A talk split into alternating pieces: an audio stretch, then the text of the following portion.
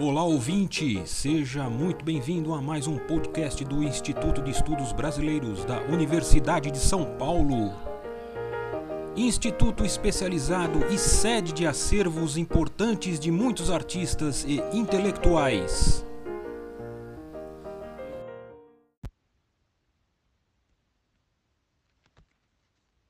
Meu nome é Adélia Bezerra de Menezes Sou professora de Teoria Literária e Literatura Comparada aposentada da Unicamp e professora colaboradora voluntária do Departamento de Teoria Literária e Literatura Comparada da USP. Eu vou continuar trabalhando com o conto Fita Verde no Cabelo, de Guimarães Rosa, um dos autores cujo acervo o IEB detém. Eu já tinha feito no podcast anterior uma apresentação desse texto em contraponto com Chapeuzinho Vermelho, de Perrault.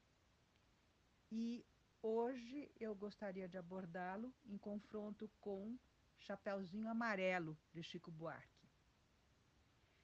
Como vimos em Fita Verde no Cabelo, Guimarães Rosa sai do nível psicológico do conto de Perrault e nos lança no mundo metafísico. Mas para fazer agora o contraponto com o Chapeuzinho Amarelo, que é um longo poema narrativo de Chico Buarque, que nos levará a outras paragens da experiência humana, eu gostaria, desta feita, de ler o conto de Guimarães Rosa, um conto curto, de uma única página, porque nenhuma paráfrase resumida teria a força do texto original. Vamos lá. Abre aspas. Fita verde no cabelo, nova velha história. Havia uma aldeia em algum lugar, nem maior nem menor, com velhos e velhas que velhavam, homens e mulheres que esperavam, e meninos e meninas que nasciam e cresciam, todos com juízo suficientemente, menos uma meninazinha, a que, por enquanto. Aquela, um dia, saiu de lá com uma fita verde inventada no cabelo. Sua mãe mandara com um cesto e um pote a avó, que a amava, a uma outra e quase igualzinha aldeia. Fita Verde partiu, sobre logo, ela linda, tudo era uma vez. O pote continha um doce em calda e o cesto estava vazio, que para buscar framboesas. Daí que indo, no atravessar o bosque, viu só os lenhadores que por lá lenhavam, mas o lobo nenhum, desconhecido nem peludo, pois os lenhadores tinham exterminado o lobo. Então, ela mesma era quem se dizia: Vou à vovó com cesto e pote e a fita verde no cabelo, o tanto que a mamãe me mandou. Aldeia a casa esperando-a acolá, depois daquele moinho que a gente pensa que vê e das horas que a gente não vê que não são. E ela mesma resolveu escolher tomar esse caminho de cá louco e longo, e não o outro encurtoso. Saiu, atrás de suas asas ligeiras, sua sombra também vindo-lhe correndo, em pós. Divertia-se com ver as avelãs do chão não voarem, com inalcançar essas borboletas nunca em buquê nem em botão, e com ignorar se cada uma em seu lugar as plebeinhas flores princesinhas e incomuns, quando a gente tanto por elas passa. Vinha sobejadamente. Demorou para dar com a avó em casa, que assim lhe respondeu, quando ela toque-toque bateu. Quem é? Sou eu, e Fita Verde descansou a voz. Sou sua linda netinha, com cesto e pote, com a fita verde no cabelo que a mamãe me mandou. Vai, a avó difícil disse. Puxa o ferrolho de pau da porta, entra e abre. Deus te abençoe. Fita Verde assim fez e entrou. A avó estava na cama, rebuçada e só. Devia, para falar agagado e fraco e rouco assim, de ter apanhado um ruim defluxo, dizendo: Depõe o pote e o cesto na arca, e vem para perto de mim enquanto é tempo. Mas agora a fita verde se espantava, além de entristecer-se de ver que perdera em caminho sua grande fita verde no cabelo atada, e estava suada, com enorme fome de almoço.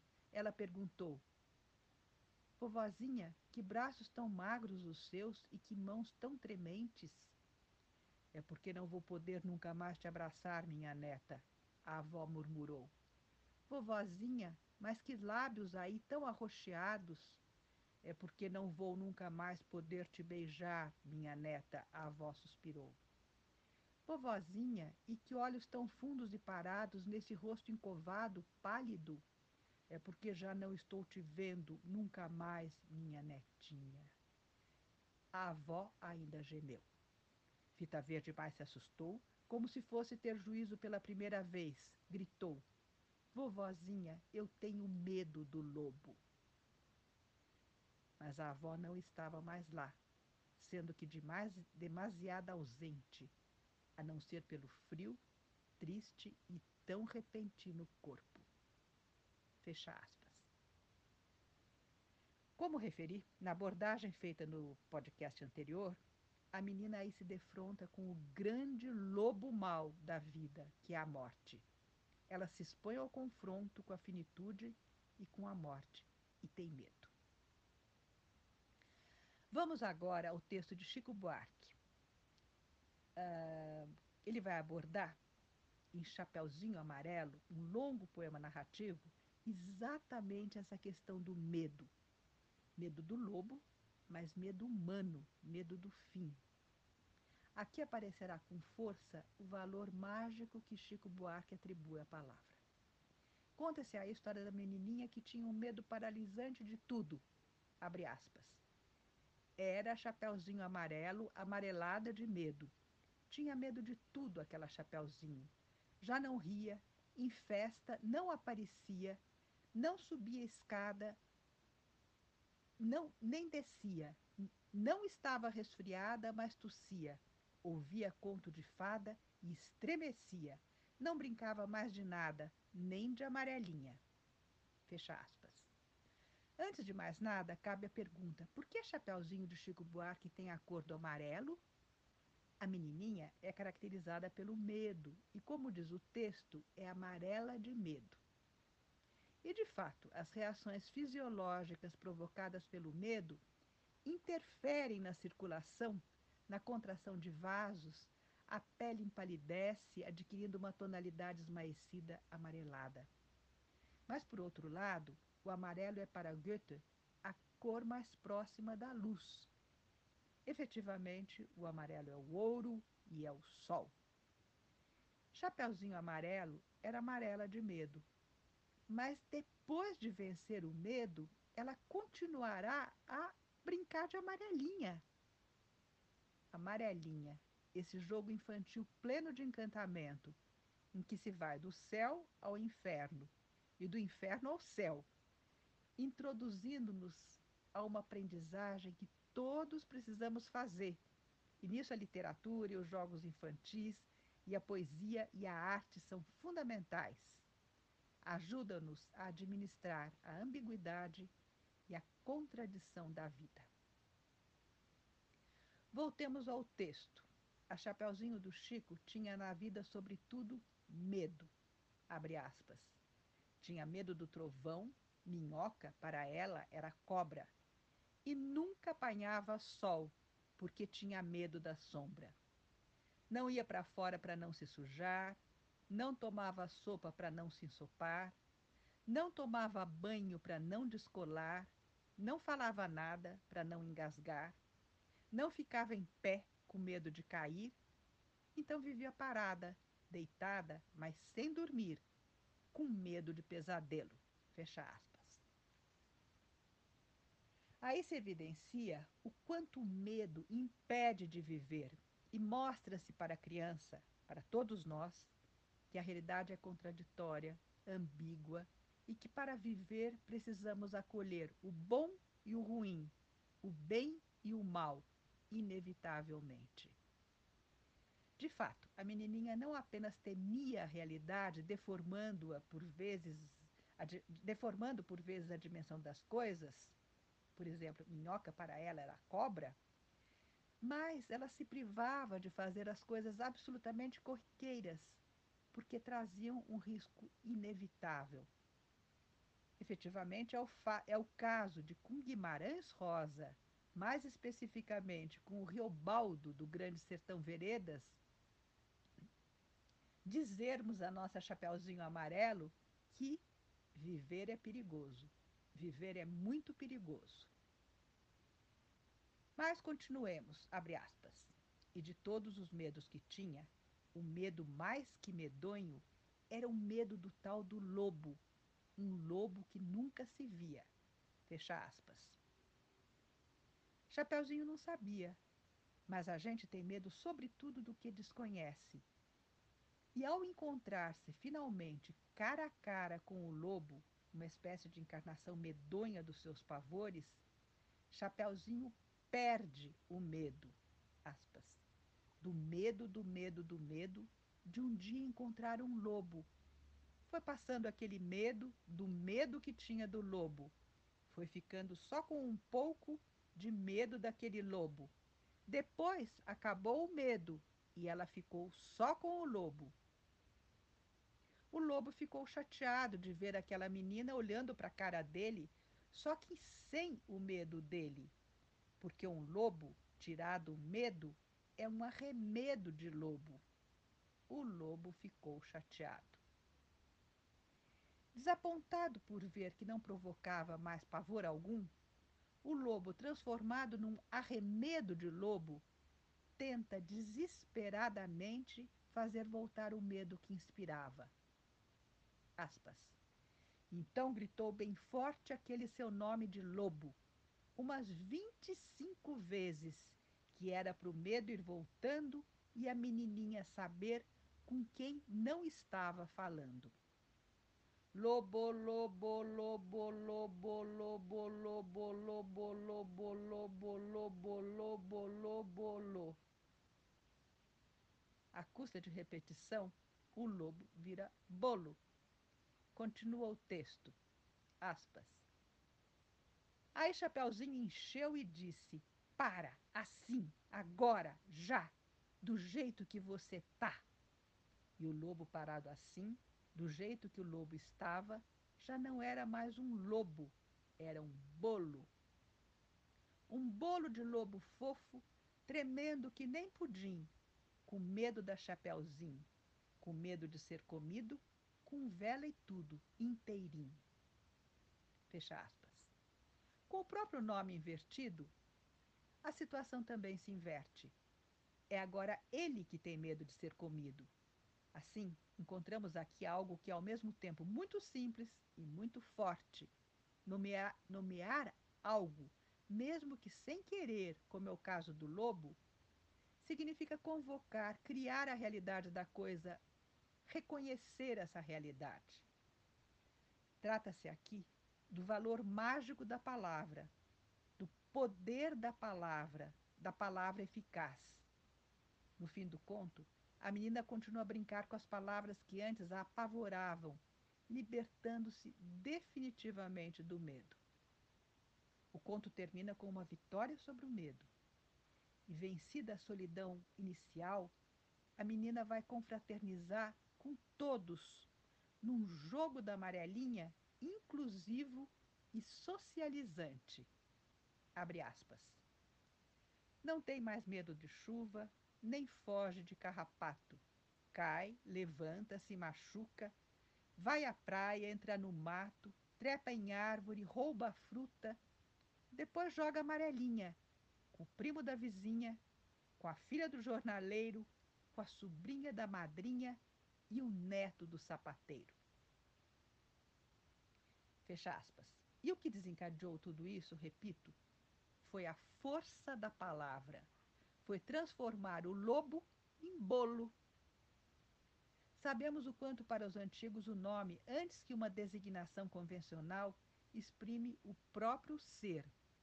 Se o nome presentifica o ente, agir sobre o nome significa, num certo sentido, exercer um domínio sobre ele.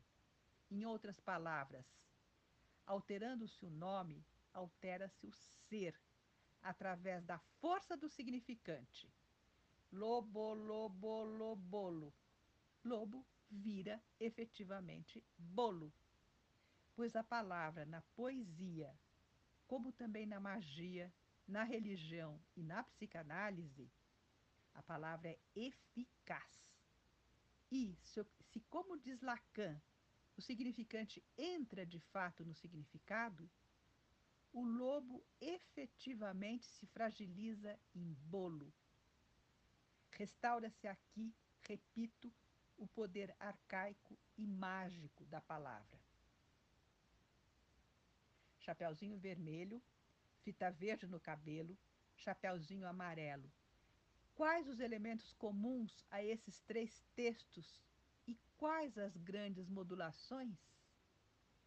Em primeiro lugar, como já vimos, ressalta a característica comum aos contos de fada, de colocar em pauta questões com que se depara a criança no seu processo de desenvolvimento e de ofertar a ela o nível do simbólico para que ela possa lidar com essas questões.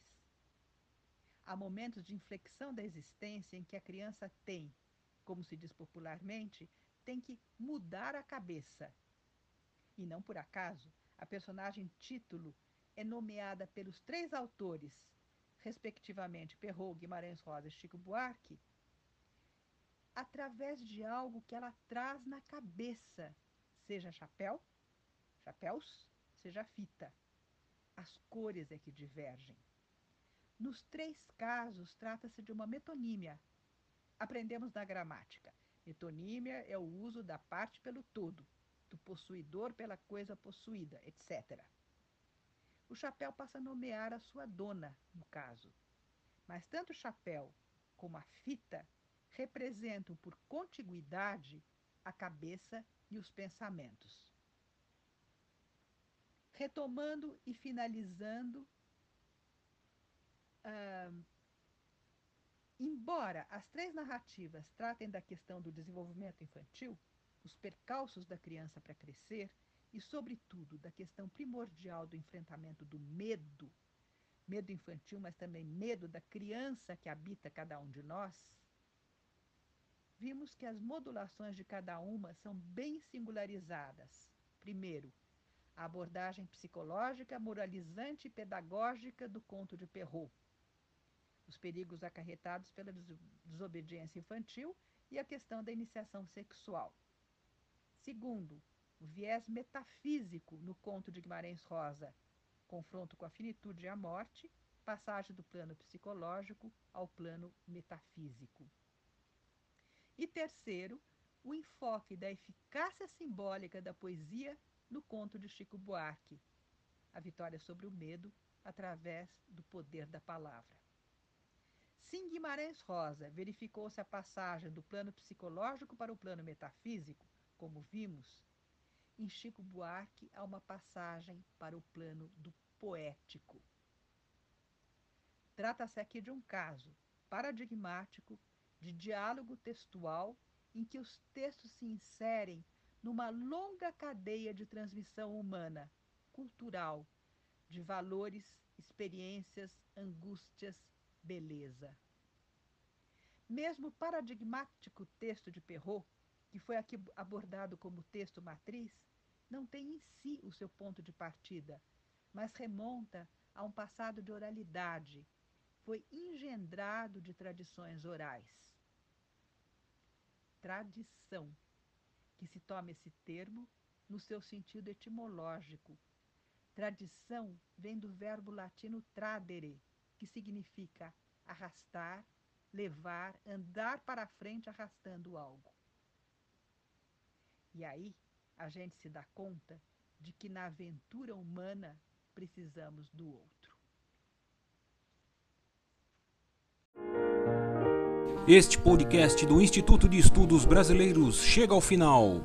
Esperamos que tenham gostado e em breve retornaremos com um novo assunto para você.